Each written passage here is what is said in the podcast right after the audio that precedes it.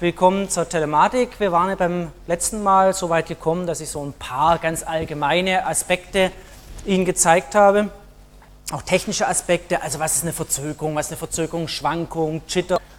Aber logischerweise gibt es eine ganze Menge von Aspekten in dem Netzwerkbereich, die haben überhaupt nichts mit dem Technischen zu tun. Ist klar, wir vernetzen damit auf einmal auf der Welt nicht nur Geräte, sondern natürlich auch Menschen, Menschen aus ganz unterschiedlichen Hintergründen, Kulturen etc. Und deswegen gibt es gewisse Nebenwirkungen juristischer Natur, auch äh, moralische Fragen, endlos, das ist ganz klar. Jetzt wieder das Allerjüngste, die ganze Cybermobbing-Geschichte, wo es dann Todesfälle dank Facebook gibt, wo man wirklich sagen muss, also haben die Leute nichts Besseres zu tun, als sich über andere Leute auszulassen. Das war schon immer so, aber bisher natürlich im Dorf. Ne? Und dann hat so die Dorfgemeinschaft, hat demjenigen, der einen anderen gemobbt hat, irgendwann mal eine draufgegeben, da war Ruhe. Jetzt ist es natürlich das weltweite Dorf, wie man so schön sagt. Das ist aber eigentlich kein weltweites Dorf, weil natürlich Leute was machen können, wo sie halt nicht an eine draufkriegen, wo es heißt, jetzt lass mal den Quatsch bleiben. Und Manche denken ja äh, sozusagen vom Internet, das ist sowas ähnliches wie ihr Wohnzimmer, ne? ziehen sich genauso wieder heimnackt aus, auch im Internet und wundern sich dann hinterher, oh, jetzt sieht es ja die ganze Welt. Es ist eben nicht das Wohnzimmer. Und damit haben die Leute bei weitem noch nicht gelernt, umzugehen. Dass das Internet, vor allem halt die Jüngeren, alles andere ist halt als die vertraute Clique, wo man halt weiß, naja Gott, das ist halt das Dorf und das Nachbardorf und wenn da getratscht wird, dann bekomme ich das auch mit, sondern dass es halt schlagartig weltweit ist und dass es natürlich Nebenwirkungen hat von Facebook-Partys bis dort hinaus, an das die Leute nicht gedacht haben, eigentlich hätten denken können, aber naja. Wir wissen, die ganzen Inhalte, die wir nicht unbedingt haben wollen, die unterliegen unterschiedlichen rechtlichen Rahmenbedingungen. Es ist einfach so, dass zum Beispiel Kohle in den USA nicht ein Problem darstellen, in Deutschland verboten sind, etc. etc. Aber wer an die Inhalte kommen will, na Gott, das Internet macht da jetzt keinen besonderen Unterschied. Dann die ganzen, Sie haben das mitgekriegt, GEMA, die Probleme mit YouTube. Ja, mein Gott, dann gehe ich halt einfach YouTube mit einer anderen IP-Adresse ran aus den USA und komme an die Inhalte ran. Also es gibt praktisch rechtliche Randbedingungen, die bei Weib noch überhaupt nicht aufs Technische angepasst sind oder umgekehrt. Und die ganzen Versuche, da irgendwas zu machen, sind bisher eher so, dass man sagt, naja, ähm, Versuche, die greifen nicht richtig. Aber dran denken, Nichtsdestotrotz gilt natürlich das ganz normale Gesetz. Also das BGB gilt im Internet ganz genauso. Das ist kein rechtsfreier Raum. Das heißt, wenn Sie jemanden beleidigen, Mobbing oder sonstige Sachen, sind ganz genauso strafbar wie auf der Straße. Da ist überhaupt gar kein Unterschied. Das heißt, wenn Sie eine E-Mail schreiben oder irgendwas an jemanden und denken, das ist doch Internet, ist genau das gleiche strafbar etc. wie sonst wo auch. Das ist überhaupt gar kein Unterschied. Man denkt immer nur, na ja, ich habe es doch nur ins Netz reingestellt. Copyright-Verletzungen. Genau die gleiche Sache. Ja. Ob Sie jetzt ein Buch auf den Kopierer legen, ob, ob Sie es im Internet machen, ist gar kein Unterschied. Also das heißt, diese ganzen Sachen, dann diese ganzen neuen Möglichkeiten, das heißt, ich weiß relativ genau, wo jemand ist. Ja, da gibt es einige Firmen, also zum Beispiel recht äh, erfolgreich, zum Beispiel äh, die Firma Skyhook Wireless, sagt jetzt den meisten überhaupt nichts, aber solche Sachen wie diese Friendfinder-Funktion oder dass, je, dass man weiß, wo ist ein iPhone, das beruht alles auf den Diensten. Die Firma fährt mit Autos durch die ganze Städte, macht Fingerprints von den ganzen WLANs, weiß über GPS, wo man ist, kennt die ganzen Mobilfunkzellen und deswegen weiß man recht genau, wo ihr Handy ist. Also solche Sachen, das ging früher ja überhaupt nicht. Spam, Werbung und, und, und. Diese, Probleme in Anführungszeichen gab es früher natürlich genauso. Der Briefkasten ist übergequollen, quillt auch teilweise heute noch über von irgendwelchen Quatsch, irgendwelchen Sachen. Aber heute natürlich vermehrt ist immer noch so um die 95 Prozent vom E-Mail-Verkehr. Das hat mal jemand ausgerechnet, ich habe die Zahlen nicht im Kopf. Wie viel Energie man sozusagen auf der Welt vergeudet, einfach nur durch Spam. Also wahrscheinlich könnte man ein Atomkraftwerk abschalten dafür, wenn man den Quatsch bleiben ließe. Okay, also gibt es eine ganze Menge von nicht technischen Aspekten und da kann man endlos dann auch wieder äh, auf diesen Gebieten arbeiten, denn da ist vieles noch sehr, sehr offen. Also von der Strafverfolgung bis hin zu ethischen Fragestellungen und, und, und, rund um diese technische Möglichkeit der Vernetzung. Hier in Telematik bleibt man natürlich beim Technischen, das ist ganz klar. Erstmal die Grundlagen kennenlernen, wie funktioniert es denn überhaupt? Weil die ganzen anderen Sachen werden natürlich in anderen Veranstaltungen hier am Institut, aber natürlich hier an der Uni natürlich auch mit angeboten, diese ganzen Dinge, die es drumherum gibt, bis hin zum rechtlichen Fragestellung, ethische Fragestellung. So, wir bleiben also beim Technischen. Und da ist natürlich erstmal die Frage, wie kommunizieren wir überhaupt? Wir sprechen immer über Kommunikationsprotokolle und kennen wir alle. Kommunikationsprotokolle kennen wir alle am frühen Morgen, wenn wir irgendwie fragen so, ja, guten Morgen, wie viel Uhr ist es und wie wird das Wetter heute etc. Oder wenn sie Frage stellen, wenn sie sich gegenseitig begrüßen, das sind ganz normale Protokolle und sie erwarten gewisse Reaktionen vom Partner. Also entweder ein Brummeln oder was auch immer oder eine, irgendeine Ansage. Und das Gleiche gibt es natürlich beim, auch die müssen irgendwie miteinander sprechen. Also gibt es da auch irgendwelche Protokolle, also Regeln der Interaktion. So, und naja, wenn man das ganz generell sich anschaut, ist ja nichts anderes, als dass ich schicke irgendeine Nachricht raus, also ich sage irgendwas, ich mache irgendwas und wenn ich jetzt eine Nachricht empfange, dann reagiere ich drauf. Also das Minimum ist, ich mache gar nichts, auch das können Rechner, einfach überhaupt nicht reagieren. Oder ich schicke was zurück oder ich mache bei mir irgendwas etc. Also das ist so das Einfachste. Was müssen wir alles noch festlegen? Naja, sowas wie Formate. Also zwischen Menschen legen sie oftmals eine Sprache fest, eine gewisse rudimentäre Grammatik. Also, ne, also wenn sie halt wissen, ich bin Alex, dann heißt es bei manchen Leuten, dass sie am Alexanderplatz sind und nicht, dass sie so heißen. Das muss dann halt der andere wissen. Okay, also ein bisschen vereinfachte Grammatik, das kann ja funktionieren. Dann ist natürlich auch klar, Reihenfolge spielt auch bei Menschen eine Rolle, je nachdem, wie rum sie irgendwas sagen ähm, welche, welche, welche Nachrichten werden dann vielleicht als Antwort generiert. Das muss man ja alles festlegen. Also zwischen Menschen relativ einfach, der sagt Hallo, der antwortet und der fragt, also vielleicht ein bisschen vollständigere Sätze, aber vom Prinzip reicht es ja. Okay, also eine ganz, ganz einfache äh, Geschichte. Und genauso haben Sie das ja auch bei T3 kennengelernt, jetzt noch ein bisschen vertiefter, die ganze Geschichte zwischen Client und Server, wenn sie irgendwelche Verbindungen aufbauen, TCP-Verbindungen aufbauen, Webseiten sich holen und bekommen eine Antwort. Also im Prinzip eine relativ simple Geschichte. Warum machen wir das so? Naja, das Problem ist, wenn wir das nicht in einem Protokoll festlegen, dann kann es ganz schnell passieren, dass wir nicht die gleiche Sprache sprechen oder es einfach nicht verstehen. Und das ist natürlich genau bei den Rechnern auch das Problem, wenn da irgendeiner ein bisschen davon abweicht, wie soll man darauf reagieren? Ein Internetentwurfsprinzip, auf das ich auch schon ein bisschen eingegangen bin. Eines davon ist, nicht nur minimalistisch zu sein, aber auch relativ tolerant gegenüber Fehler der anderen. Also die Systeme sollen immer so praktisch handeln, als dass sie denken, naja, also wahrscheinlich, ähm, das ist jetzt hier geht vielleicht was schief, aber das akzeptiere ich mal, ich richte ab. Also ich praktisch rechne damit, dass der andere auch mal was nicht so Tolles macht, stürzt nicht gleich ab. Das heißt, so ein gewisses Prinzip, dass man tolerant ist. Kann man auch bei Menschen anwenden, aber immerhin die gleiche Sprache sollte man machen. Also das typische Problem, das kennen Sie auch, wenn halt einer Igel sagt, tja, sollte halt schon irgendwie klar sein, in welcher Sprache, weil äh, na, das ist was ziemlich unterschiedliches. Ob es das kleine stachliche Tier ist, also der deutsche Igel, oder eben der Adler auf Englisch, die halt dummerweise gleich ausgesprochen werden.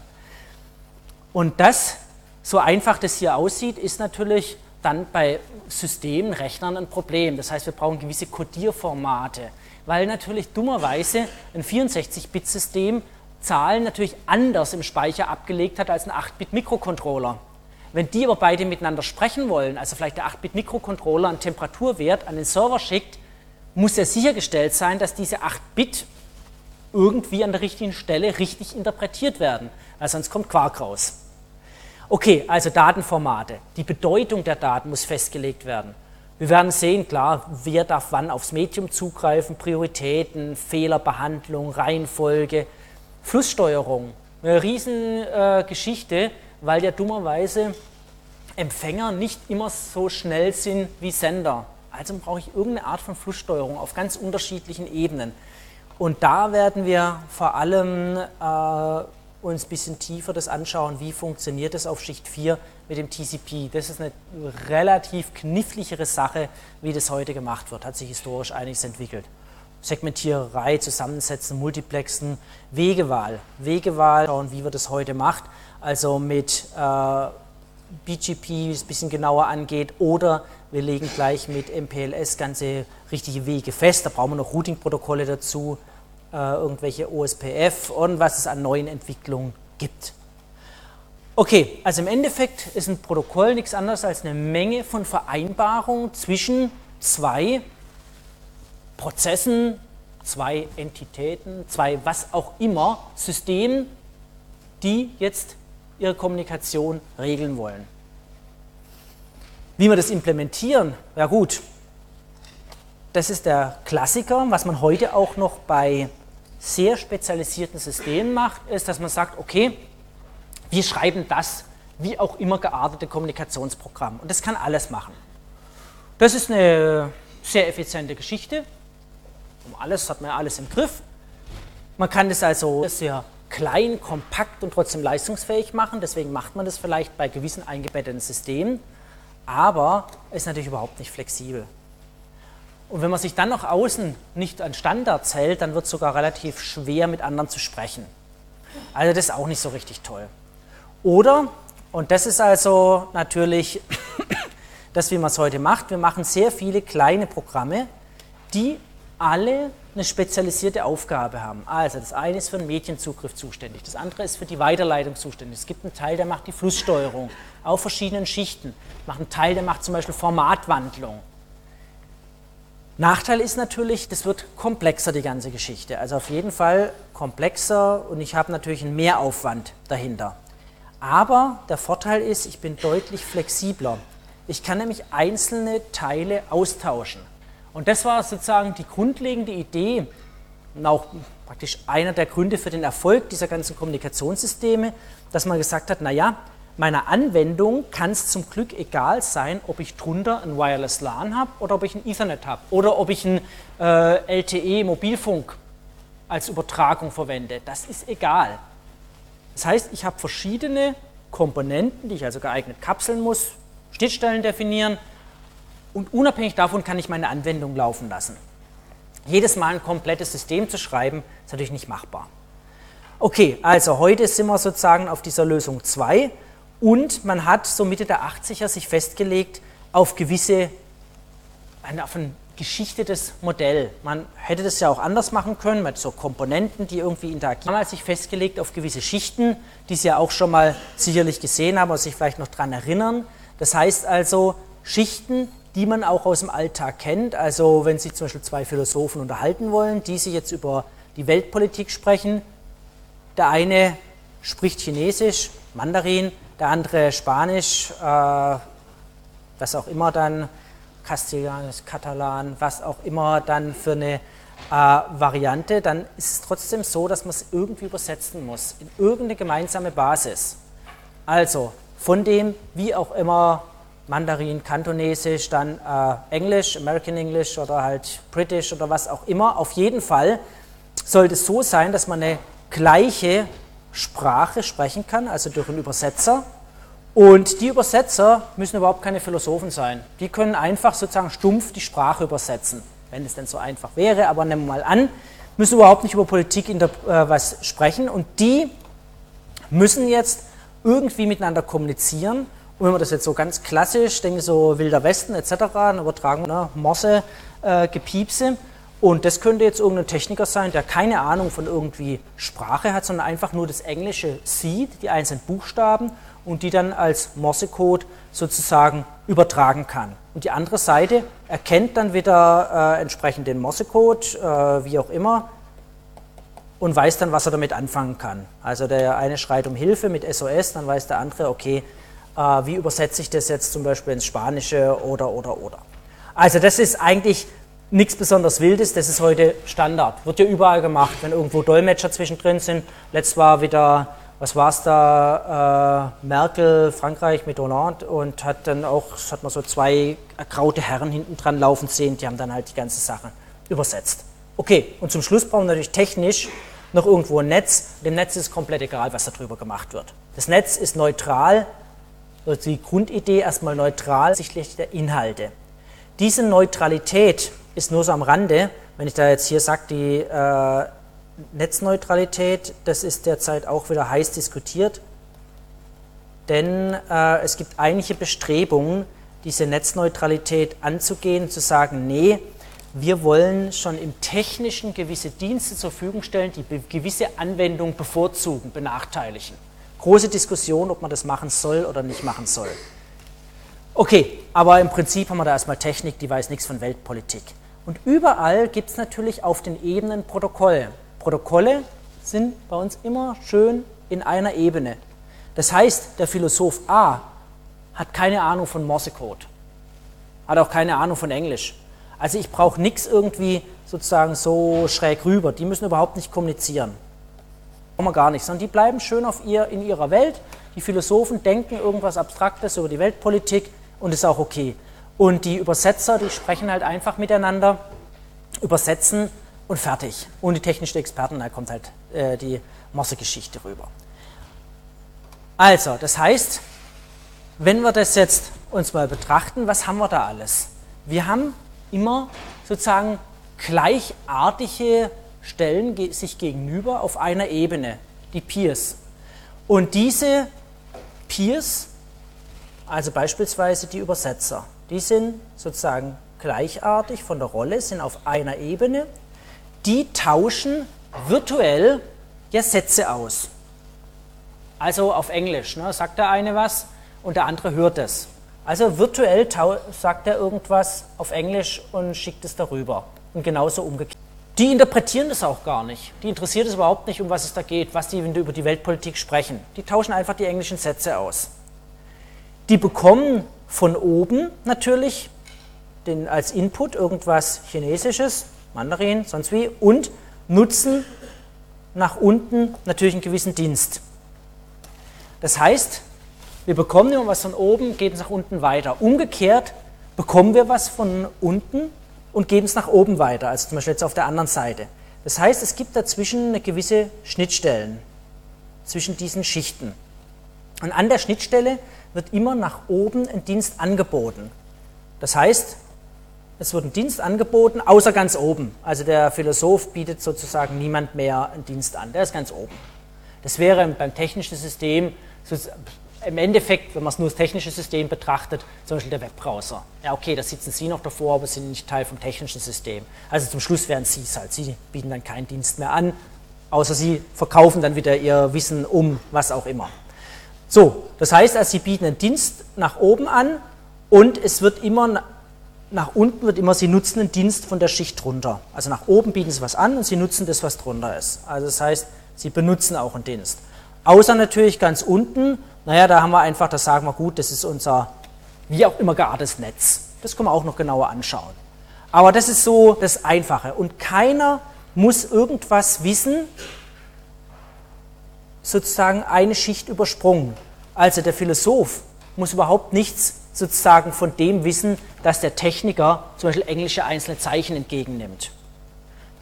Keine Schichten überspringen, sondern einfach schöne Schichten bleiben. Das ist so die grundlegende Idee. Und dann gibt es natürlich noch gewisse Regeln, das ist ganz klar. Okay, und wenn wir eben dann von Diensten sprechen, meinen wir Kommunikationsdiensten und die Regeln, wie wir sprechen, das sind unsere Kommunikationsprotokolle. Also Dienste und Protokolle. Die werden uns jetzt immer weiter verfolgen. Wenn man das jetzt ein bisschen technischer macht, das ist jetzt so Stand 1900 und paar verquetschte, also ein ganz klassisches Telefon, dann sehen wir ja auch, wir haben eine gewisse Dienstschnittstelle. Und daran sind wir als Menschen gewöhnt. Wir haben ein Telefon, ne, so ein klassisches Telefon, die gibt es noch tatsächlich, so, so diese Festnetzdinger, man hebt Hörer ab und hört dann einen Ton. Daran ist man gewöhnt. Beim Handy hat man sich da schon komplett umgewöhnt. Beim Handy hat man sich schon daran gewöhnt, ich wähle erst die Nummer und dann drücke ich die Taste. Hat man sich schnell daran gewöhnt, ja genau umgekehrt. Beim klassischen Telefon hört man ja erst einen Ton, dann wählt man die Nummer und muss keine Taste drücken, sondern es wird automatisch interpretiert. Okay, man hat sich also an die Schnittstelle sozusagen als Mensch angepasst, da ist also auf der einen Seite ist also der Mensch und weiß, okay, ich höre was, dann wähle ich irgendwas und äh, dann entsprechend passiert was auf der anderen Seite. Auf der anderen Seite ist also auch ein Mensch. Also meine zeichnerischen Künste sind, ja, für hier reicht es. Noch die Hände dran. Ähm, gut, Und äh, die andere Seite weiß auch an der Schnittstelle, wenn es klingelt, dann typischerweise nehme ich den Hörer ab. Das ist so das typische Protokoll. Und manche sind ganz verwirrt, wenn man es nicht macht. Man muss es ja nicht. Also sind ja nicht gezwungen, ans Telefon zu gehen, aber das ist so das Typische. Und äh, wenn entsprechend dann Sie den Hörer abheben, dann gibt es auf der anderen Seite, normalerweise erwartet dann der andere, dass irgendwann der Hörer abgehoben wird, dann hört er, das Klingeln hört auf und dann kann man Nachrichten austauschen.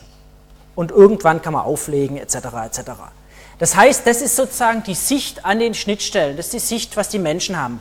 Und dazwischen drin passieren eben diese ganzen magischen Dinge, wie auch immer. Logischerweise äh, passiert dazwischen drin einiges. Also wenn Sie einen Hörer abheben, muss das System irgendwie den Ton generieren. Wenn Sie wählen und entsprechend die richtige Nummer gewählt haben, klingelt es auf der anderen Seite und es wird auch bei Ihnen wieder angezeigt, dass auf der anderen Seite das tatsächlich klingelt und das nicht zum Beispiel besetzt ist. Das muss das technische System dahin irgendwie hinbekommen. Wenn Sie einen Hörer abnehmen, wird es Ihnen wieder angezeigt, da wird Nachrichten ausgetauscht und auch die ganzen anderen Sachen werden dann entsprechend gemacht. Und wenn man das sich dann immer weiter anschaut, also ne, da links und rechts, hier waren unsere äh, unsere Menschen. Und wenn man sich das entsprechend anschaut, kann man natürlich jetzt tiefer reingehen. Man kann jetzt, und das sozusagen, da kommt es ja alles her von der Denkweise, auch beim klassischen Telefonsystem, jetzt Stück für Stück sich reingraben und sagen, was steckt denn hinter diesem Schnittstelle Telefon? Aha, da gibt es also irgendwie was. Wir brauchen jetzt nicht ins Detail reinzugehen, weil, wie gesagt, klassische Technik, aber daher kommt die Denkweise. Da gibt es also irgendwelche Call Requests und irgendwie Call accepted.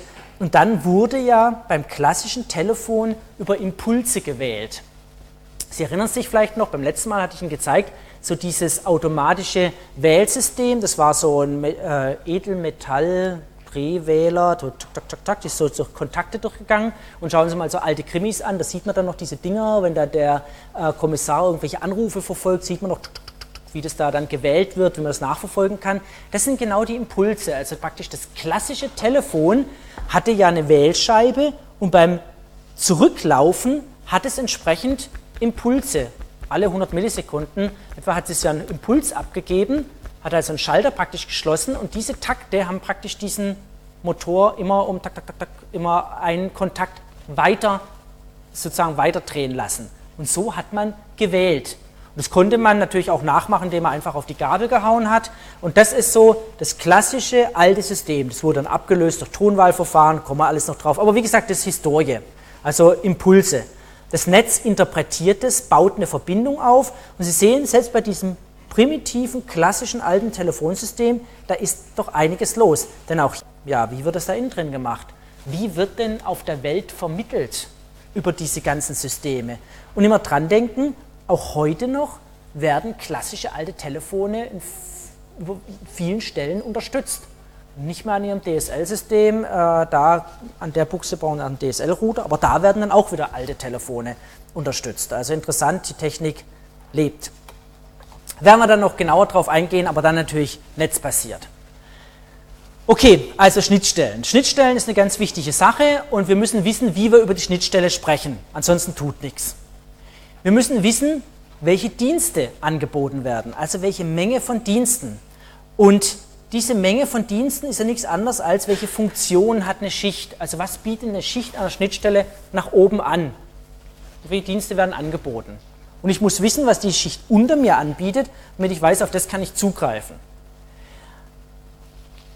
Die Dienste selbst werden natürlich verwirklicht durch die Kommunikation zwischen den Partnern. Also auf einer Ebene kommuniziere ich mit meinen Partnern, mache irgendwas, da habe ich auch meine Kommunikationsprotokolle und alles, und dann sozusagen biete ich diese Dienste nach oben an. Werden wir noch genauer sehen. Es gibt also einen Dienstanbieter, es gibt Schnittstellen und es gibt jemand, der das benutzt. Also wenn man irgendeine Schnittstelle sich anschaut, kommt von oben immer derjenige, der es benutzt und der Dienstanbieter, dem gehört diese Schnittstelle. Also das ist sozusagen der Provider. Der wie auch immer geartete Service Provider hat seine Schnittstelle. Also wenn der Service Provider, was weiß ich, Vattenfall heißt, ist die Schnittstelle hier die Steckdose und der Dienst ist halt ne, 230 Volt und so weiter und so fort. Also das finden Sie ja überall. Das ist ja relativ einfach, bis zum Fahrkartenautomat oder sonst irgendwas. Es gibt Dienstbeschreibungen, die werden wir dann alle noch sehen, also welche Dienste sind verfügbar, was sind die Regeln, das zu verwenden. Bei einer Steckdose ist es recht einfach, beim Fahrkartenautomat wird es schon ein bisschen komplizierter. Also das eigentlich alles nichts ähm, Wildes. Hier in unserer Kommunikationswelt, da hat man sich darauf geeinigt, auf bestimmte Mengen von Diensten und sagt, okay, ich habe erstmal vier Grundtypen. Und zwar eine Anfrage, der Request, also wenn ich irgendwas von jemand will, das ist ein Request. Also ist eine Anfrage. Ich schicke eine Anfrage irgendwie rein. Wenn irgendwas ankommt, basierend auf so einer Anfrage, werden wir gleich noch im Wegzeitdiagramm sehen, dann ist es eine Anzeige, eine Indication. Da ist irgendwas aus dem Netz, eine Indication. Meine Reaktion auf diese Indication wäre dann die Response, also die Antwort. Und auf der anderen Seite kommt es dann als Confirmation, als Bestätigung heraus. Das ist so die grundlegende Idee. Grundlegende Idee von vier ganz einfachen Diensten. Also, wenn man das nochmal in so diesen Weg Zeitdiagramm, geht, läuft die Zeit, läuft von oben nach unten, dann würden Sie immer sozusagen den Request rein ins Netz schieben und dann kommt hoffentlich, wenn nichts schief geht, Indication heraus. Wenn Sie darauf antworten, ist es ein Response und die Confirmation kommt raus. Gleich mal merken, bitte die Verbindung bei dem Wegzeitdiagramm dazwischen immer leicht schräg abfallend zeichnen. Ähm, waagerecht könnte man gerade noch akzeptieren, aber bitte nie nach oben. Die Zeit läuft dann nicht rückwärts. Also das heißt, die Zeit läuft ja hier von oben nach unten und da läuft nichts rückwärts. Das heißt, wir brauchen immer eine gewisse Zeit. Haben wir beim letzten Mal kennengelernt, eine gewisse Verzögerung. Und je nachdem wäre nur mal so als Randbemerkung, wäre das dann zum Beispiel eine Roundtrip-Time. Also wie lange brauche ich einmal so durch. Okay. Sie finden in Unterlagen jetzt eine ganze Menge von Formen, äh, muss man jetzt nicht einzeln durchkauen, aber nur mal die Idee nochmal näher bringen. Wir betrachten, und das hilft uns, überhaupt mit der Komplexität von Kommunikationssystemen umzugehen. Wir betrachten das immer so, dass wir sagen, hier ist eine Schnittstelle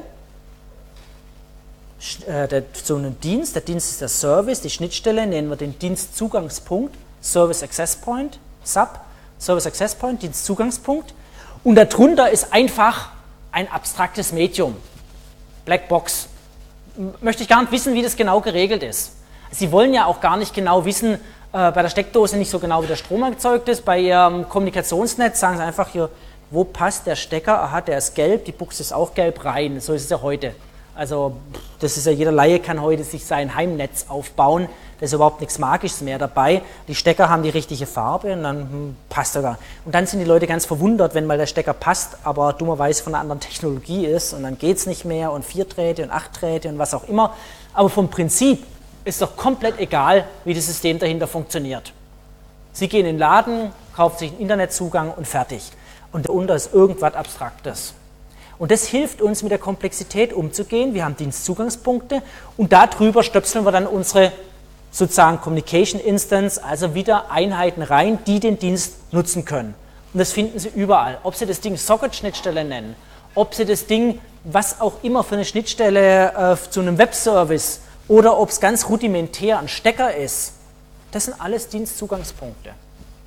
Also von daher, klar, relativ einfach. Und an dieser Schnittstelle gibt es natürlich, was hier als Interface-Events bezeichnet wird, gibt es natürlich Ereignisse. Hier kommen dann zum Beispiel diese Indications hoch. Hier kommen über solche Schnittstellen die Confirmations hoch. Über diese Schnittstellen werden die Responses runtergegeben. Über die Schnittstellen werden auch Requests nach unten gegeben. Das heißt, wenn Sie eine Anfrage machen, schicken Sie einen Request über die Schnittstelle nach unten. Und irgendwo kommt eine Indication hoch. Also Indications und Confirmations kommen ja immer so aus dem Netz raus und Requests und Responses gehen so ins Netz rein. So. Also ganz relativ äh, einfache Sache. Und das hilft uns, auch im Kopf bei der Entwicklung von so Systemen zu strukturieren, dass wir sagen, nein, wir machen uns jetzt keinen Kopf drüber, dass hier unten drunter eigentlich eine relativ komplexe Wolke ist, wo irgendwas mit irgendwem kommuniziert, wo Verbindungen abbrechen, wo Funkstrecken dazwischen drin sind, wo alles Mögliche passieren kann, Vorwärtsfehlerkorrekturmechanismen, Übertragungswiederholung drin sind, Flusssteuerung, ist mir egal. Ich möchte einen Webservice. So. Komplizierter wird es, wenn Sie Dienstgüteaspekte reinbauen. Wenn Sie also ganz oben eine gewisse Antwortzeit haben wollen von Ihrem Webservice, also um gewisse User Experience hinzubekommen. Das heißt, Benutzer sollen froh sein. Das heißt, Sie blättern irgendwie einen Katalog von irgendeiner Modezeitschrift durch und wenn dann die Seiten dazwischen eine Minute dauert, dann verlieren Sie den Spaß. Oder wenn Sie online irgendwelche Gaming-Sachen machen, ja, da muss es natürlich eine gewisse Dienstqualität ganz oben haben. Und auf einmal wird es dann doch mal interessant, sozusagen diese ganze Kette sich mal anzuschauen. Also bis runter auf das Kabel und zu schauen, ist die Codierung, die Vorwärtsfehlerkorrektur zum Beispiel ausgeschaltet und die Qualität auf dem Kabel so hoch, dass das schnell genug geht, dass man keine Codierverzögerung hat und was auch immer. Also es gibt Fälle, wo Sie wirklich mal alles anschauen müssen, der Normalnutzer nicht. So, schauen wir uns mal eine Schicht an. Jetzt wird es nochmal abstrakter. Zeige erstmal, ups, die ganze Geschichte, ich zeige es gleich am Bild. Das ist jetzt sozusagen unsere raus aus diesem ganzen Modell rausgezogene eine Schicht. Das heißt, das muss komplett im Kopf drin sein. Wir haben Protokolle, die horizontal gehen, die immer zwischen Einheiten aus der gleichen Schicht die Kommunikation regeln. Gerne virtuell. Da muss kein Kabel sein. Also Sie haben ja nirgendwo ein Kabel zwischen einem Webserver und einem eine, praktisch dem Client-Prozess, da liegt ja kein Kabel, sondern die nutzen na, viele Schichten, Schichten, Schichten, Schichten und ganz unten liegt vielleicht ein Kabel. Aber sie haben ja kein direktes Kabel, auch nicht zwischen den beiden Philosophen gehabt, sondern die haben ja immer Dienste drunter genutzt und ganz unten war das Netz. Also wir haben hier ein Protokoll, das kann also virtuell sein, auf der untersten Schicht ist es real, da haben wir physikalisch irgendwelche Signale, werden wir noch kennenlernen. Und wir bieten immer von der Schicht n, der Schicht n plus 1, also bieten wir sozusagen die Dienste an nach oben, also Schicht N bietet gewisse Dienste an der Schnittstelle an und nutzt nach unten natürlich die Dienste von der Schicht N-1. Trivial. So, Sie haben dann auf den Folien dann nochmal die genauen Beschreibungen. Natürlich gibt es, und das bitte nicht verwirren, weil das manchmal bringt es einen durcheinander, gibt es auch an der Schnittstelle selbst, gibt es auch gewisse, gewisse Regeln wie man über die Schnittstelle kommuniziert. Das sind nicht jetzt die Kommunikationsprotokolle, die wir meinen, wenn wir zwischen zwei Partnern von Kommunikationsprotokollen sprechen, die auf der gleichen Ebene sind. Natürlich müssen Sie wissen, wenn Sie Socket programmieren, wie spreche ich überhaupt mit dem Ding? Das ist klar. Also gibt es auch da Regeln. Auch wenn Sie eine, irgendwie einen Stecker oder eine Buchse haben, und da müssen Sie auch die Regeln kennen, welche Spannungen, welche Ströme über die Schnittstelle gehen. Richtig, auch da gibt es Regeln, wie darüber kommuniziert wird. Unsere Kommunikationsprotokolle im Normalfall sind immer die, die horizontal zwischen den Partnern sind. Und natürlich gibt es auch Schnittstellenprotokolle, wie spreche ich über die Schnittstelle. Okay, das heißt also, von der Idee her möchte ich immer horizontal kommunizieren, die Philosophen miteinander, aber real kommunizieren wir immer vertikal durch das ganze System durch.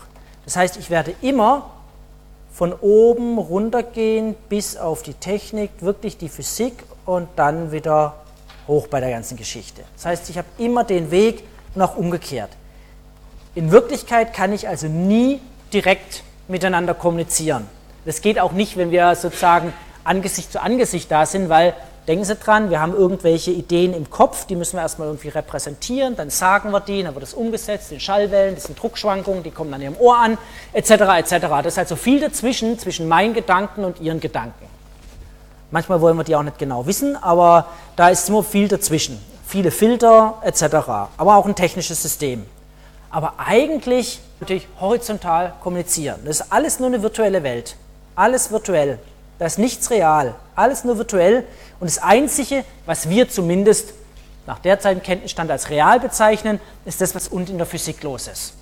Vielleicht ist das auch die ganze Welt nur eine große Simulation, aber gut, dann bezeichnen wir halt die Simulation als real.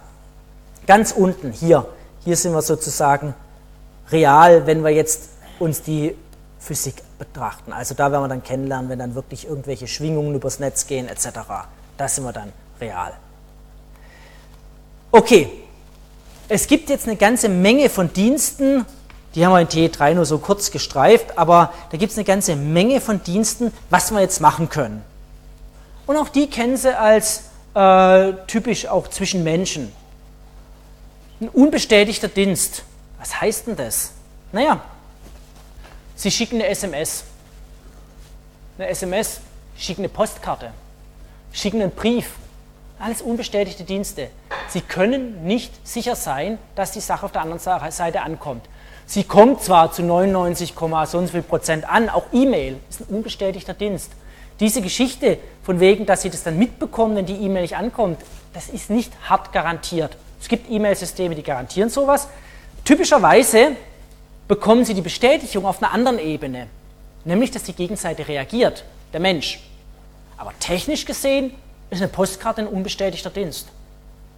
Technisch gibt es kein System bei der Post, das jetzt sagt, ja, ich habe es in den Briefkasten eingeworfen, den Brief.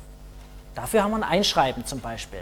Da haben sie so und so. Aber das normale, normale Post ist unbestätigt. Also Request rein, also Postkarte, ein Briefkasten, in der Hoffnung, Indication kommt raus. Ein Brief kommt auf der anderen Seite an. So mach, schicken sie E-Mails, so schicken, also gibt es viele Dienste. Die sind natürlich technisch gesehen bisschen einfacher zu realisieren. Das sind also unbestätigte Dienste. Es gibt natürlich auch bestätigte Dienste. Bestätigte Dienste sind typische Transaktionen, also dass Sie sagen, ich mache eine Anforderung und bekomme eine Bestätigung. Also zum Beispiel der Verbindungsaufbau Schicht 4 bei TCP. Das ist ein bestätigter Dienst. Denn Sie bekommen ja, ein SYN-Paket, bekommen mit dem SYN-ACK-Paket eine Bestätigung zurück und schicken dann aus Gründen, die werden wir nochmal genauer anschauen, nochmal ein ACK-Paket zurück. Drei-Wege-Handshake. Vielleicht erinnern Sie sich ganz dunkel. Okay, das heißt also bestätigte Dienste, das wäre ein Einschreiben, das ist ein bestätigter Dienst. Oder wenn Sie Telefon wählen, das ist ein bestätigter Dienst, denn Sie bekommen ja sofort die Rückmeldung, aha, auf der anderen Seite ist besetzt oder aha, es klingelt auf der anderen Seite. Das heißt, also Sie haben diese Rückmeldung vom technischen System. Das haben Sie bei einem normalen Brief nicht, bei einer normalen E-Mail auch nicht. Es gibt manchmal so die Sache, dass es heißt so, ja, was weiß ich, der Account ist voll oder der Benutzer gibt es nicht oder solche Sachen. Aber das heißt nicht, dass die Mail, wenn die, Sie die Nachricht nicht bekommen, tatsächlich beim anderen im Postfach landet. Das klappt nur meistens oder fast immer, aber es ist keine harte Bestätigung. Könnte ja beim Spamfelder rausgeflogen sein.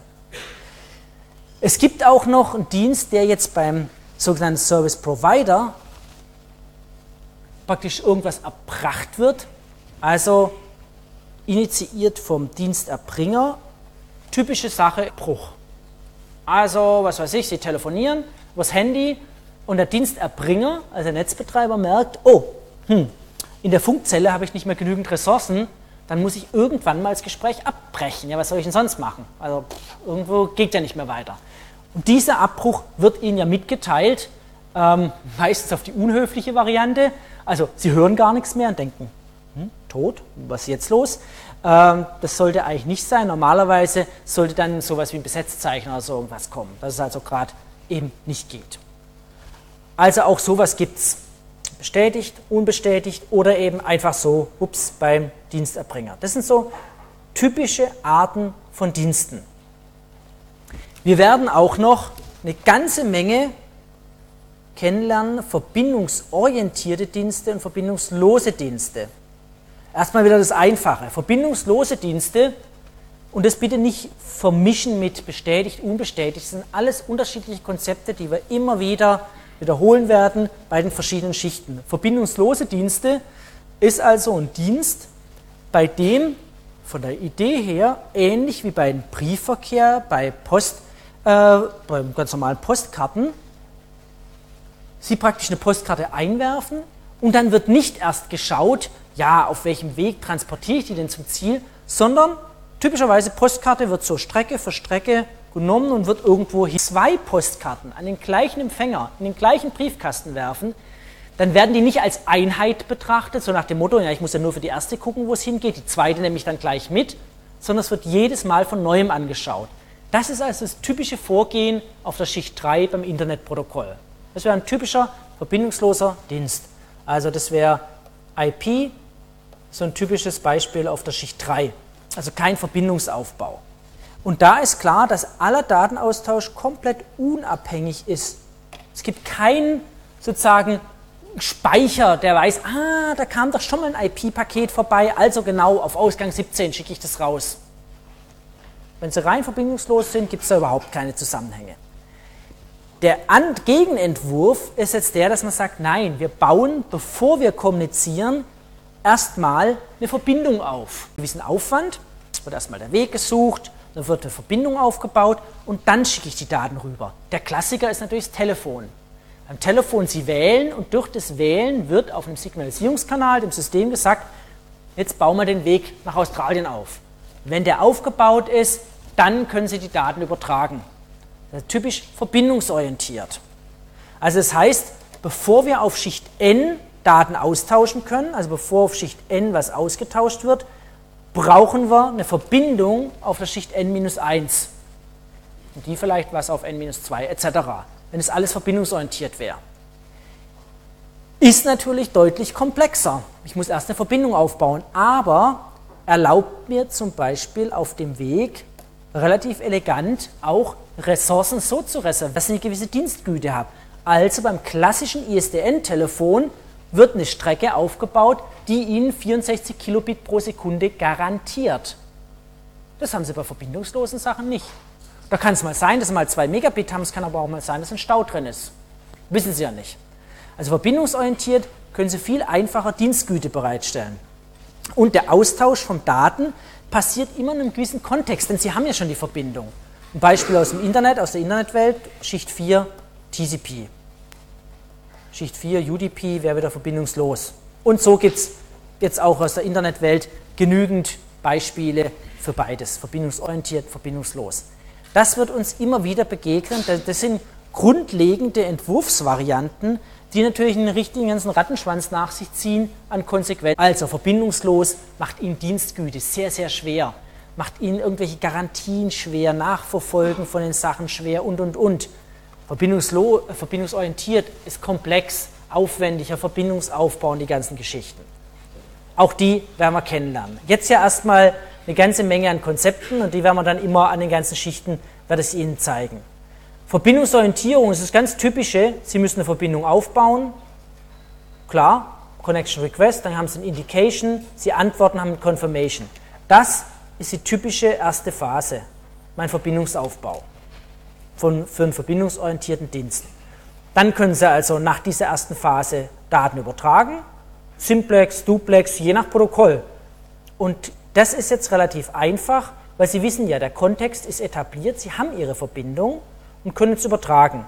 Das wäre jetzt ganz einfach und wie Sie sehen, wir haben einen verbindungsorientierten Dienst, der hat einen bestätigten Aufbau. Sieht man, das ist eine Bestätigung. Request, Indication, Response, Confirmation ist also ein bestätigter Verbindungsaufbau, aber in der zweiten Phase eine unbestätigte Datenübertragung. Deswegen bitte die Konzepte trennen. Das heißt nicht Verbindungsorientierung gleich bestätigt. Wir sehen hier, das ist eine unbestätigte Datenübertragung. Sie wissen also, obwohl die Verbindung besteht, Sie sind verbindungsorientiert, heißt es jetzt nicht automatisch, dass der Datentransfer auch bestätigt sein muss. Das ist unbestätigt. Kann auch schief gehen. Sie haben keine Ahnung, ob die Daten wirklich ankommen. Die werden ja gar nicht bestätigt. Also man kann sehr wohl diese Konzepte mischen. Da gibt es genügend Beispiele dafür. Deswegen bitte nicht durcheinander bringen, bestätigt, unbestätigt, so ein Pärchen, das zusammengehört, verbindungsorientiert, verbindungslos. Sie können die nicht beliebig kombinieren. Aber Sie sehen, hier haben wir jetzt einen bestätigten Aufbau, Übertragung und hier haben wir jetzt praktisch den Abbruch der Verbindung in der Phase 3. Der wäre in dem Fall unbestätigt. Es gibt sehr wohl auch Systeme, wo man sagt, nee, äh, ich will das bestätigt machen, kommt also Response und kommt auf der Seite die Confirmation raus, dann hätte ich aus dem unbestätigten einen bestätigten Abbau gemacht. TCP ist so ein Beispiel. TCP hat einen bestätigten Aufbau und hat einen bestätigten Abbau und sogar eine bestätigte Datenübertragung. Und alle drei Phasen bestätigt. Hier ist es so, dass nur der Aufbau bestätigt ist und der Rest unbestätigt war. Jetzt kann man sich natürlich fragen, ist das sinnvoll? Naja, sagen wir so, den Aufbau unbestätigt zu machen, das wird kritisch, weil dann haben Sie nämlich keine Ahnung, ob die Verbindung steht. Macht man typischerweise nicht, also er ist bestätigt. Äh, unbestätigt Datentransfer, ja warum nicht? Wenn Sie Ihre Verbindung trauen und sagen, es geht schon gut, dann brauchen Sie diesen Mehraufwand nicht. Unbestätigter Abbau, warum nicht, kann man auch machen, wenn Sie sagen zum Beispiel, naja, ich baue ab und dann habe ich noch einen Timer und wenn sich zwei Minuten lang nichts tut, breche ich sowieso alles ab. Kann man machen. TCP hat halt eine andere Variante gewählt, hat gesagt, nee, ich möchte auch den Abbau bestätigen. Das sehen Sie, Sie können mit diesen Konzepten spielen, je nachdem, wie man es gerade braucht. Muss bestätigt machen, unbestätigt machen, verbindungsorientiert, verbindungslos. Und alles hat seine Vor- und Nachteile, je nachdem halt, für welche Anwendung man das dann nutzt. Verbindungslose Dienste, ja, da haben wir die ganz typischen sogenannten Datagramm-Dienste. Ja, das ist also wie praktisch früher das klassische Telegramm. Ähm, Sie erinnern sich, man hatte ja im letzten Jahrhundert sehr lange keinerlei Sprachverbindungen über den Ozean, Telegramme schicken, solche Sachen. Da hat man keinerlei irgendwie Beziehung zwischen irgendwelchen Übertragungen. Auch die Reihenfolgetreue ist überhaupt nicht garantiert. Ja, das war auch bei Telegrammen nicht. Ne? Wenn so ein Telegramm irgendwo einging, ist ja die Frage, wann wurde das weitergeleitet? In welcher Reihenfolge? Und wenn ich ganz verbindungslos bin, typischen Fall, da habe ich keinerlei Zuverlässigkeit, keine Bestätigung, gar nichts. Also es ist eine ganz einfache Geschichte. Ich schicke irgendwas rein und das ist ja schon jetzt so sehr IP-mäßig, dass ich sage, hier Quelladresse, Zieladresse und Daten. Und es kommt auf der anderen Seite an. Also ein Request und dann Indication. Und irgendwie geht es halt rüber. Könnte auch in die andere Richtung gehen. So ist es als eine ganz simple Sache. Ähm, Anwendung wäre wieder unsere klassischen Temperaturdaten. Temperaturdaten kann ich jetzt so übertragen. Na gut, wenn da einmal eins verloren geht, also wenn hier der Blitz reinschlägt, es kommt einfach nicht an. Na und, wenn alle 10 Sekunden ein Wert ankommt. Also, das ist dann sehr einfach. Wenig Overhead, brauchen wir keine Verbindung aufbauen. Alles nur Beispiele. Adressieren ist natürlich wichtig. Wir haben jetzt verschiedene Dienste, das haben Sie gerade schon gesehen, stand Source Address, Destination Address, kennen Sie aus dem, aus dem ganzen Alltag, aus der Internetwelt, müssen wir irgendwie adressieren. Und auch wenn das so sich trivial anhört, da steckt dann schon wieder das Problem im Detail. Bei einem typischen Request, bei einer Anforderung, müssen Sie das Ziel adressieren. Und ähm, das ist also natürlich wichtig. Ob die Quelle stimmt oder nicht, ist es zunächst erstmal egal. Und so ist es auch in der Internetwelt bei IP. Die Quelle muss ja gar nicht stimmen. Und da kann man ja ziemlich viel Unfug damit machen, mit den ganzen Sachen. Bei den verbindungsorientierten Sachen, da äh, steckt ja jetzt einmal diese Adresse drin beim Aufbau, beim Datagrammdienst, jedes Mal, in jedem Päckchen. Deswegen sind auch IP-Pakete relativ groß. Denken Sie an IPv6, da haben wir dann 128-Bit-Adressen, das wird schon relativ groß. Wenn Sie da nur kurze Inhalte schicken wollen, schleppen Sie aber Ihre dicken Adressen vorne dran mit. Sie müssen jedes Päckchen einzeln adressieren. So ist es ja bei jeder Postkarte. Sie können ja nicht nur auf die erste Postkarte, die Sie in den Briefkasten schreiben, äh, schmeißen, eine Adresse draufschreiben und dann noch die nächsten zehn hinterher werfen und sagen, siehe erste Postkarte. Hm. Da wird die Post ein Problem haben, weil was ist die erste Postkarte? Weiß die ja nicht. Wenn Sie verbindungsorientiert sind, ja dann klar, dann wissen Sie das. Die hängen ja alle zusammen, sind im Kontext der Verbindung. Okay, also ich muss irgendwie diese Endpunkte adressieren, je nachdem, wie ich jetzt bin. Also verbindungsorientiert oder verbindungslos. Wir haben schon kennengelernt den Dienstzugangspunkt, Service Access Point, hier. Und da muss ich natürlich jetzt eine Adresse drin angeben. Ich muss sagen, okay, Connection Endpoint, wie ist das Ding? Also wen möchte ich überhaupt ansprechen? Und je nachdem kann das natürlich an unterschiedliche Prozesse weitergeben werden. Eine typische Sache zum Adressieren äh, von Prozessen wäre zum Beispiel Portnummern. Portnummern etc. etc. Also Connection Endpoints, die werden uns dann öfters mal begegnen. Connection Endpoint Identifier wären dann ganz konkret sozusagen die Kennung von Ende einer Verbindung. Werden wir alles noch dann im Beispiel kennenlernen. Ja, und jetzt haben Sie hier viele Beispiele für, naja, was ist, wenn Sie einen zuverlässigen Strom von Nachrichten haben, was ist, wenn Sie eine unzuverlässige Verbindung haben, unzuverlässige äh, Datagramme etc. Da sehen Sie, auch eine Verbindung kann unzuverlässig sein. Jo, bei Sprache. Da geht halt was verloren, das hören Sie dann als Knacken. Das macht nichts. Oder Sie haben Vorwärtsfehlerkorrektur drin in Ihrem Sprachcodec und können das ausbügeln. Solche Sachen. Man könnte sich äh, acknowledge, also E-Mail-Verkehr mit Bestätigung. Auch solche Sachen gibt es. Also, da gibt es eine ganze Menge von Diensten, die wir dann abbilden können auf zuverlässig, nicht zuverlässig, nur eine Verbindung, Datagramme etc. Verbindungsorientiert, verbindungslos. Kann man also mischen, ich möchte jetzt sagen beliebig, aber schon relativ weitgehend mischen. Ob es immer sinnvoll ist, die Konzepte zu mischen, das ist dann was anderes. Und dann haben Sie hier mal ein paar Beispiele, was man damit machen kann. Und auch mit diesen ganzen Service Primitives, die werden wir auch noch näher äh, kennenlernen.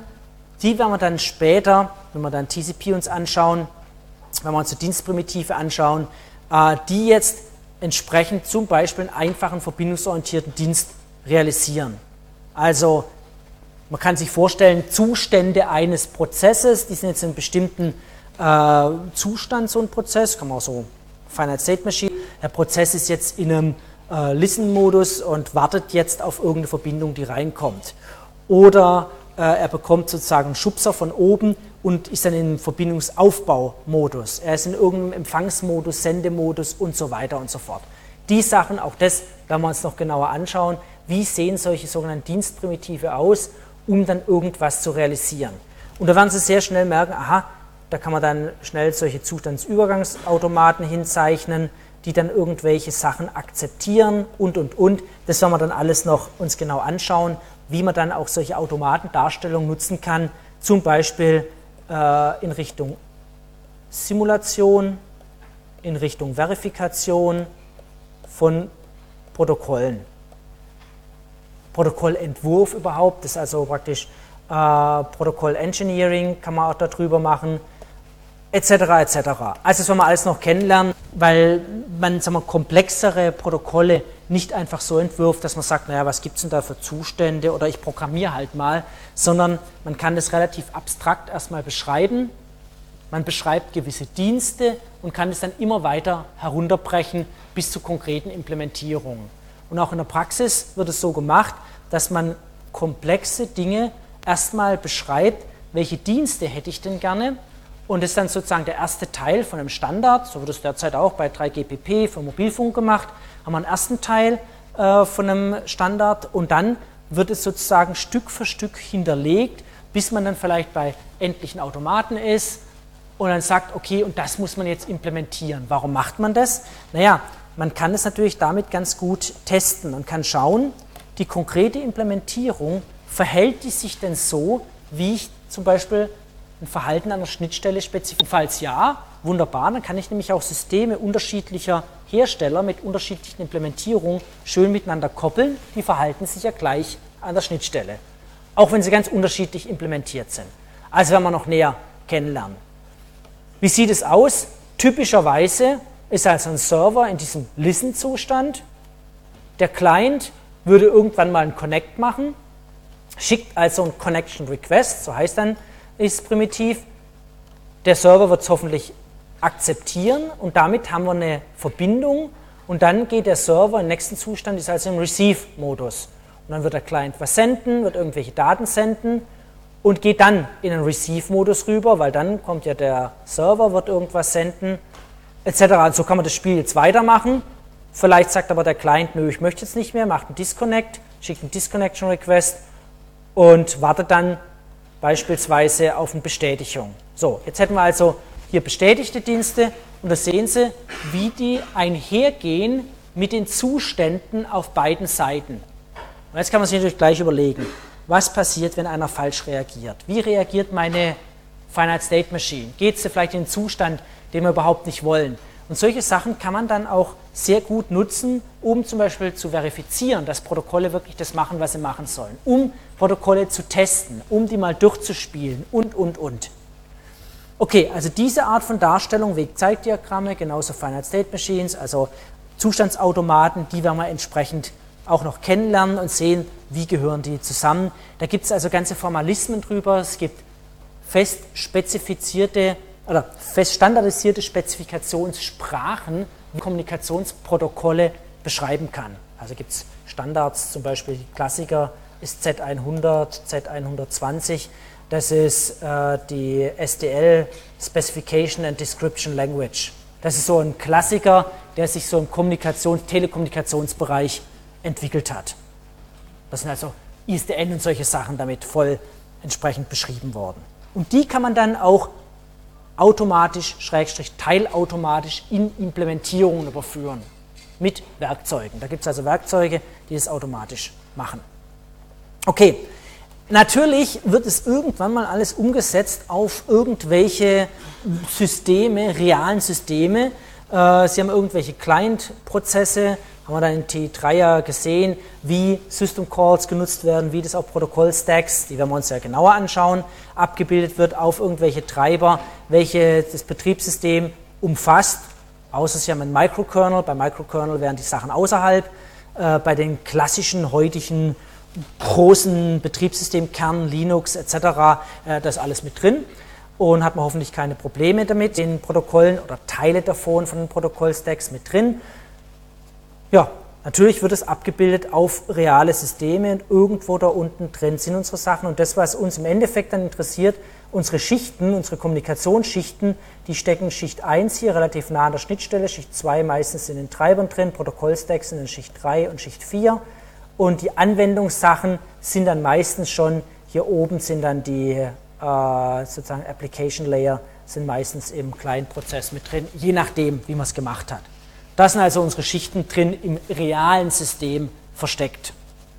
Aber wir betrachten das ja weitgehend unabhängig vom realen System, aber natürlich sind die irgendwo. Okay, jetzt haben wir also viel diese ganze Vorarbeit, was haben wir für verschiedene Dienste und und und. Sie sehen ganz schnell, naja, das kann man jetzt alles als einen großen monolithischen Block implementieren, aber da werden wir Probleme bekommen. Da verheddern wir uns ganz schnell, da gibt es so viele Abhängigkeiten zwischendrin, da blickt man irgendwann nicht mehr durch. In den 80er Jahren hatten wir genau die Situation, dass es große Player gab, also IBM zu seiner Zeit, die also die System Network Architecture, SNA, implementiert hat, proprietär viele Sachen. Auch andere haben proprietär Sachen implementiert und man hat schnell gemerkt, wir brauchen irgendwie zumindest mal eine gemeinsame Basis, sodass man über die Dinge sprechen kann. Und so wurde dieses Referenzmodell entwickelt, dass man gesagt hat, okay, wir wollen insbesondere die Komplexität der ganzen Kommunikation reduzieren, indem wir Schichten einziehen. Einfach sagen, okay, ganz unten, in Anführungszeichen Schicht 0, ist Übertragungsmedium, also unser Kabel beispielsweise. Dann haben wir eine physikalische Schicht, die werden wir uns dann genauer anschauen, also wie repräsentiere ich irgendwelche Zeichen, Signale, solche Sachen. Eine Sicherungsschicht, Data Link Layer, also irgendwie muss ich den Fluss steuern, muss ich die Daten absichern gegenüber Fehlern, ich muss überhaupt so etwas wie Rahmen bilden. Die Netzwerkschicht, Vermittlungsschicht, also Adressierung, wie weiß ich, wohin ich irgendwas weiterleiten muss, wohin ich Verbindungen aufbauen muss. Pakete, solche Geschichten, Transport Layer, das erste Mal eine Ende-zu-Ende-Verbindung zwischen zwei Einheiten, unabhängig von Netzen drunter. Man hat noch weitere Schichten festgelegt, Sitzungs-, Steuerungsschicht, eine Dash Presentation Layer. Die sind, wenn wir da noch sehen, heute ja versteckt mit drin in äh, den höheren Schichten, wenn man von heutigen realen Implementierungen ausgeht. Und zum Schluss noch eine Application Layer, bei denen bestimmte grundlegende Dienste für die Anwendung zur Verfügung gestellt werden sollten. So war die grundlegende Idee, die man erstmal gemacht hat bei dem Referenzmodell. Klar, wir wissen heute, Schichten 5 und 6 sind kaum explizit implementiert. Es gibt sehr wohl Kommunikationsprotokolle, da gibt es die, aber in der klassischen Internetwelt nicht. Man hat sehr schnell gemerkt, wir handeln uns damit einen ganz schönen Overhead ein, immer diese Schichten, dann Übergabe, Paketköpfe und die ganzen Geschichte. Und hat auch gemerkt, manche Schichten werden noch viel, viel, viel, viel dicker, die müsste ich also unterteilen in weitere Unterschichten und manche Schichten sind beinahe leer. Hm. Klar, jedes Modell, das mal, auf das man sich mal einigt, ist ein Kompromiss und hat genügend Probleme. Aber so ist es nun mal.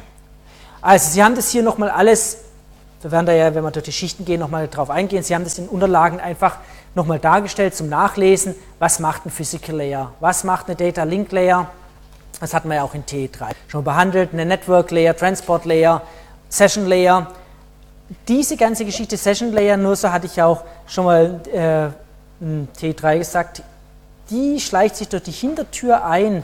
Solche Sachen wie Cookies, ja, kann man jetzt drüber diskutieren. Ist es Schicht 7, Schicht 5? Hat ja sowas wie eine Erinnerung an, aha, Sie waren schon mal da. Also der Klassiker ist ja, Sie kommen auf eine Webseite von irgendwie einem Online-Händler und der weiß rein zufällig, ähm, was Sie gekauft haben, wie und wann, wann Sie das letzte Mal da waren, die ganze Geschichte. Ja klar, weil er auf Ihrem Rechner eine Spur hinterlassen hat. Oder bei sich entsprechend gemerkt hat, von welchem Rechner aus Sie auf ihn zugegriffen haben und, und, und.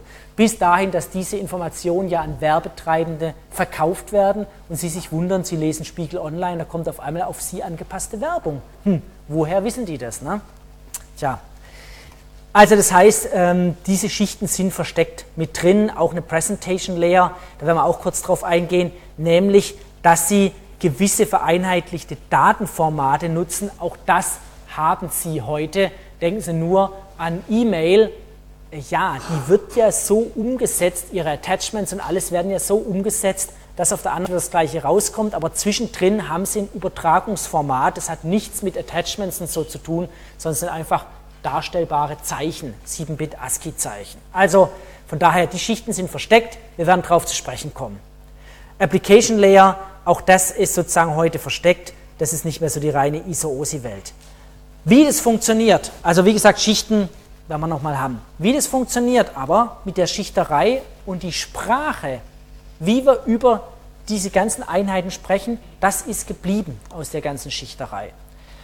Und das ist also auch die Sprache, die wir verwenden, nämlich diese Sachen, was ich schon gesagt habe, dass man von der niedrigeren Schicht gewisse Funktionen der höheren Schicht an einer bestimmten Dienstzugangspunkt anbietet, dass wir über Paketköpfe sprechen. In den Paketköpfen sind bestimmte Steuerinformationen drin, dass wir über PDUs, Protokolldateneinheiten sprechen, nämlich das sind die Einheiten, die ausgetauscht werden zwischen den Partnern unter Zuhilfenahmen der niedrigeren Schichten. Also wenn ich eine Schicht N habe, dann tauschen die Schicht N PDUs aus.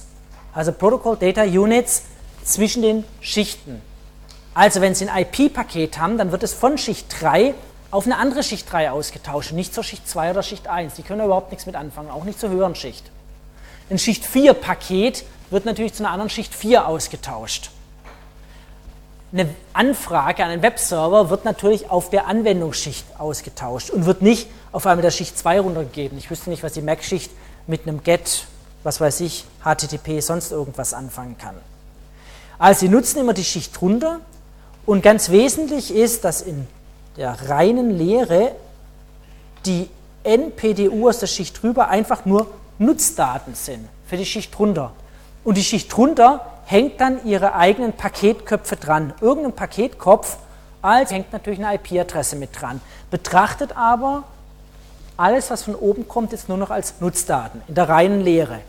In der Realität wissen wir, dass natürlich die Schichten gerade im Internet auch sich ein bisschen kreuz und quer reingucken können, aber man nennt es dann vornehm, manche der Ansätze Cross-Layering, aber von der eigentlichen Idee soll es egal sein. Das heißt, die Beschriftung Ihres Briefumschlags hat nichts mehr mit dem Inhalt des Briefes zu tun.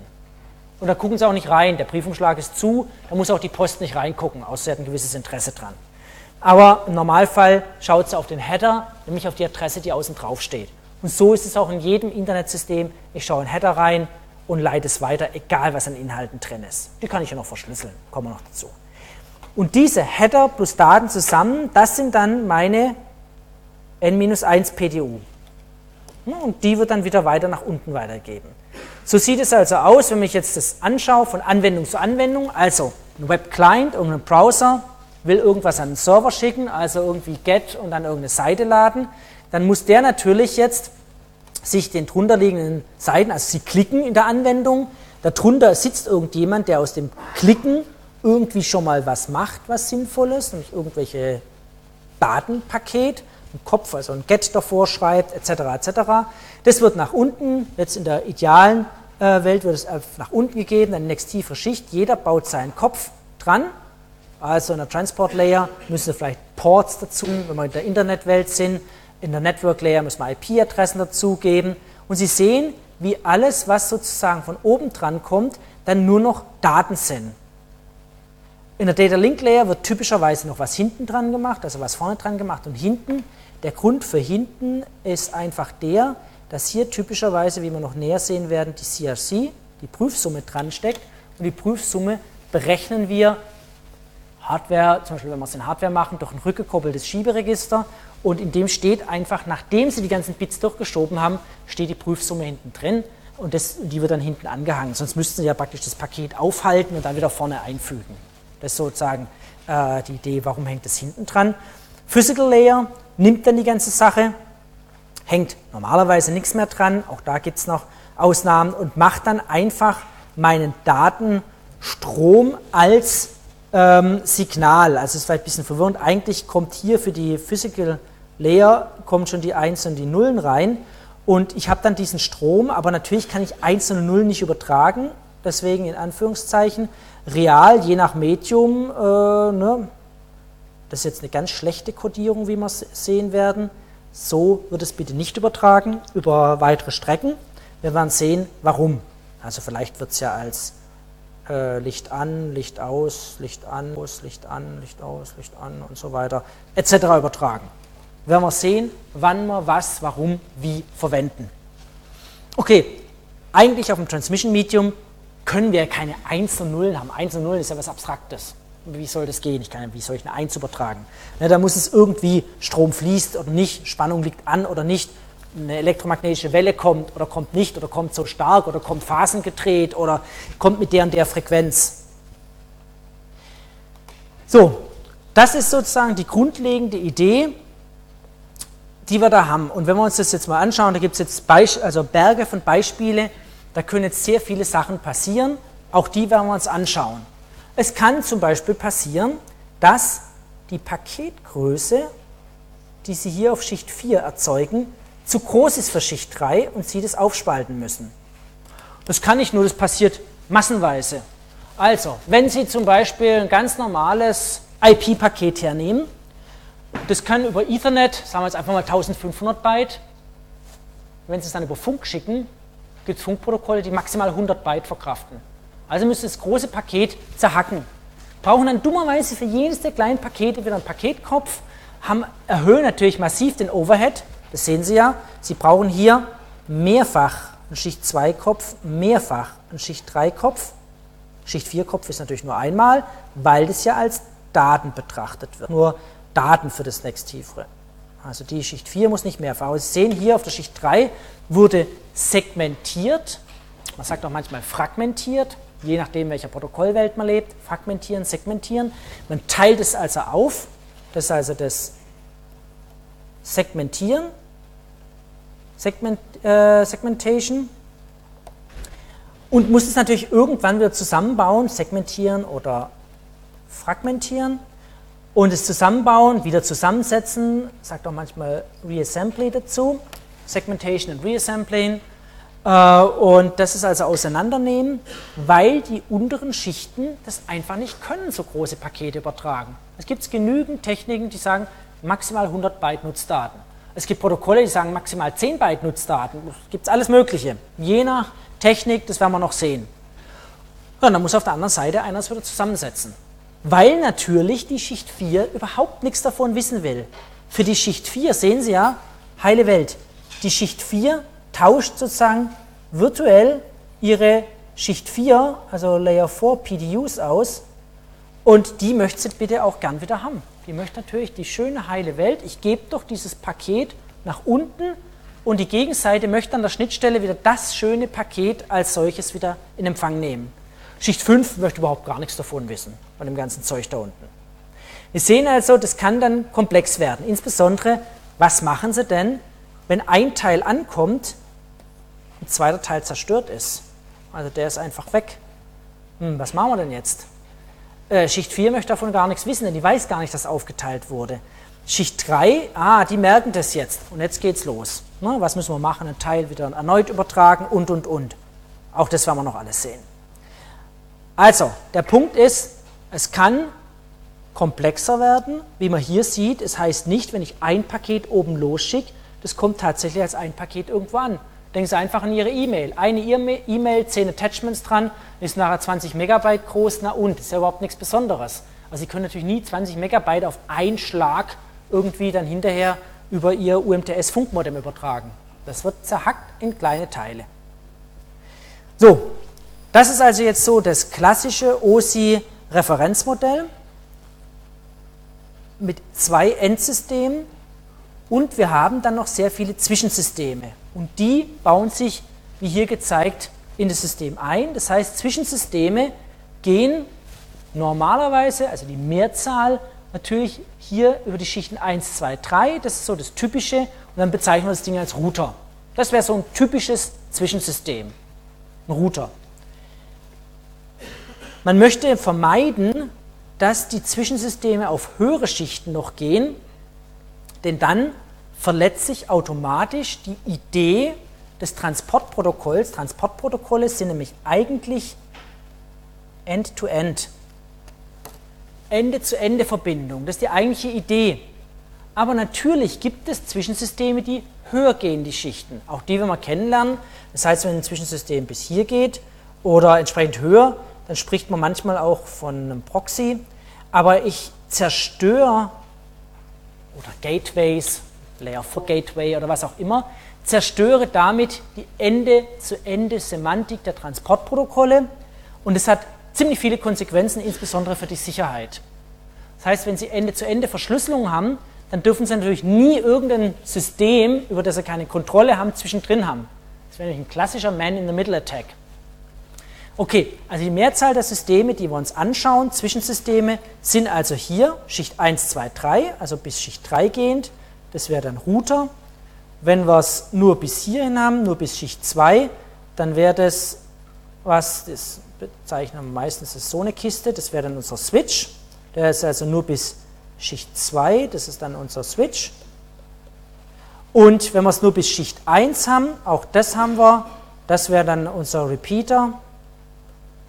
Ein Repeater, auch die werden wir alle kennenlernen. Warum braucht man denn heutzutage so noch was? Switch kostet doch beim Elektronikmarkt um die Ecke, was weiß ich, 20 Euro.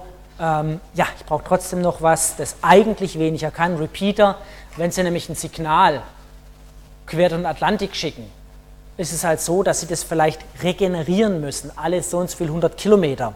Und das kann ein Repeater machen, den Unterschied zu einem Verstärker, auch das werden wir noch alles behandeln. So, das war jetzt so die eigentliche grundlegende Idee.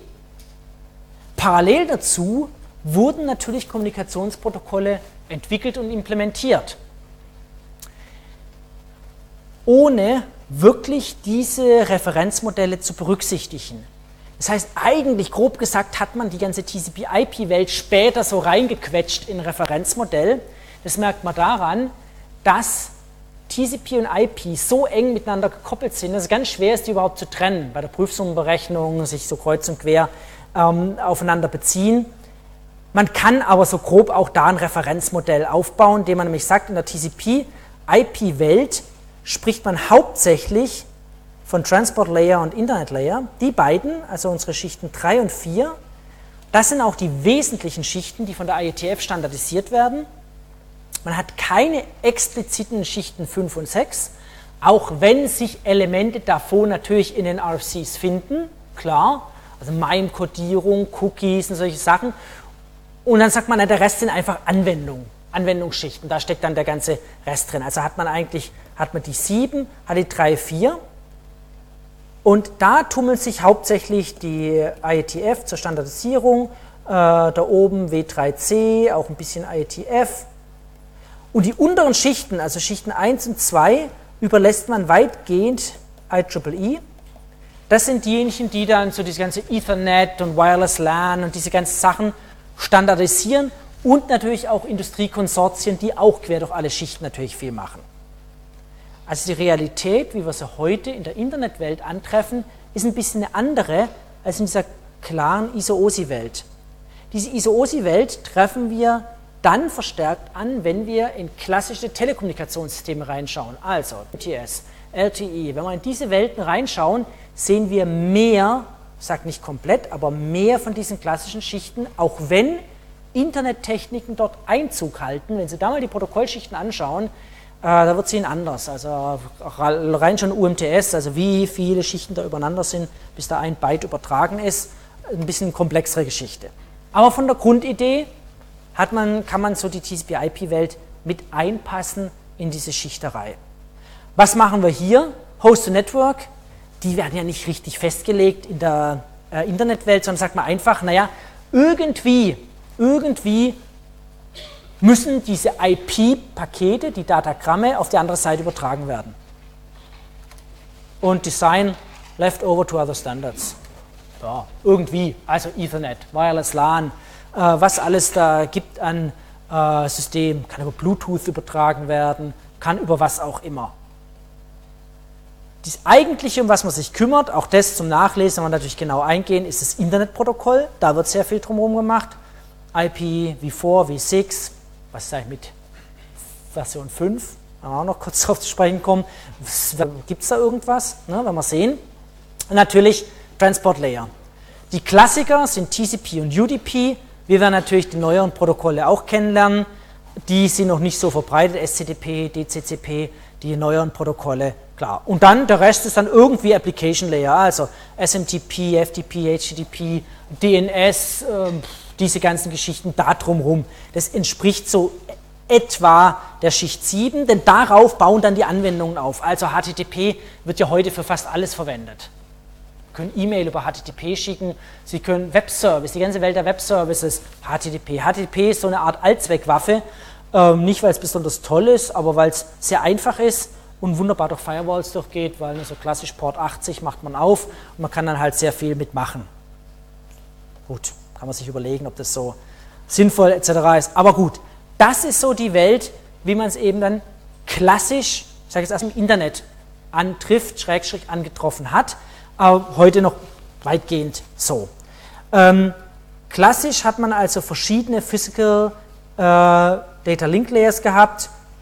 Man hat hier jetzt als Ersatz so die ganzen Fieldbus-Systeme, Gebäudeleittechnik hat man ja sehr viele Busstrukturen, Ringstrukturen hat man heute äh, im Automobilbereich, die ähm, CAN-Bus, MOST etc., wie die ganzen Sachen im Auto heißen, in Fabriksteuerungssysteme. Da sind solche tokenbasierte Systeme, nicht mehr im klassischen Bürobereich. Ethernet ist heute auch nur noch ein Teil dessen, was es mal früher eigentlich war. Das sieht heute ganz anders aus. Auch das werden wir sehen, das hat mit dem klassischen Ethernet nicht mehr so viel zu tun, außer ein paar äh, Erinnerungen im Paketformat, verschiedene Wireless LAN-Typen. Aber ganz wichtig, IP. IP sozusagen als zentrales Netzwerkprotokoll ist sozusagen der Charme und gleichzeitig der Fluch im Internet, dass wir ein gemeinsames Protokoll haben. Und dieses eine gemeinsame Protokoll ist unzuverlässig und verbindungslos. Tja, das sagt natürlich schon einiges über die Probleme aus, wenn wir oben Dienste mit einer Qualität anbieten wollen, wenn wir zwischendrin jemand haben, der verbindungslos und unzuverlässig ist. Wie machen wir das? Hm, so, also wie wollen Sie einen High-Quality-Service oben anbieten, wenn zwischendrin eben die Postkutsche fährt? Ähm, haben wir ein Problem. Auch da werden wir einige Architekturen kennenlernen und die Klassiker TCP, UDP, da gibt es natürlich noch ein paar weitere. Also das klassische ähm, Referenzmodell mit oben den Diensten. So ganz klassisch hat man schon sehr schnell gemerkt, aha, hm, TCP/IP war einfach da, war auch verbreitet und ähm, das, die ganze OSI-Geschichte kam erst später und kam auch nicht mit fertigen Produkten, sondern hat einfach nur gesagt, so kann das aussehen, aber ähm, wie man das macht, das sagen wir nicht. Und bis die ersten ISO-OSI-Protokolle dann wirklich implementiert wurden, waren sie nicht kompatibel, äh, etc. etc. Die OSI-Sache wurde sehr, sehr kompliziert und es gab viel zu viele Optionen. Also das ist das Problem, wenn Sie Berge von Optionen bauen, nur damit Sie auf einen Standardkompromiss kommen, die dann doch nicht verwendet werden. Der andere Ansatz ist einfach, Sie implementieren mal und fügen später Sachen hinzu. Aber wenigstens haben sie so ein implementiertes, robustes, hoffentlich robustes Minimum, nach dem sie alle richten und dann tut man andere Sachen noch mit dran machen. Also das war so ein bisschen die Geschichte, warum das eigentlich nicht so richtig funktioniert. Natürlich politische Gründe, äh, ist klar, OSI war eher eine europäische Geschichte, eher von Telcos, also den großen, eher staatsmonopolistischen Staatstelekommunikationsbehörden waren sie eher gemacht. Und die Marktmacht war eher in den USA, dort hat eher die Computerindustrie einfach implementiert. Und deswegen hat es eigentlich diese OSI-Geschichte niemand so richtig interessiert. Und dann natürlich äh, die allerersten Produkte, nachdem man gesehen hat, oh Gott, da kommt der TCP/IP, ähm, die sind ja schon voraus, hat man schnell und schlecht der, ähm, sozusagen implementiert und damit haben die nicht richtig funktioniert. Und vom Prinzip her, vom Design ist die TCP/IP-Welt schlecht, deutlich schlechter. IP, TCP trägt Sachen mit sich, die wird man nie im Leben so machen, waren aber viel weiter, dadurch viel robuster. Die Qualität der Software war besser, die war getestet und war einfach verfügbar. Die kamen einfach in den Betriebssystem kostenlos mit. Die anderen Protokolle mussten sie kaufen. Ran mal, was sich durchgesetzt hat.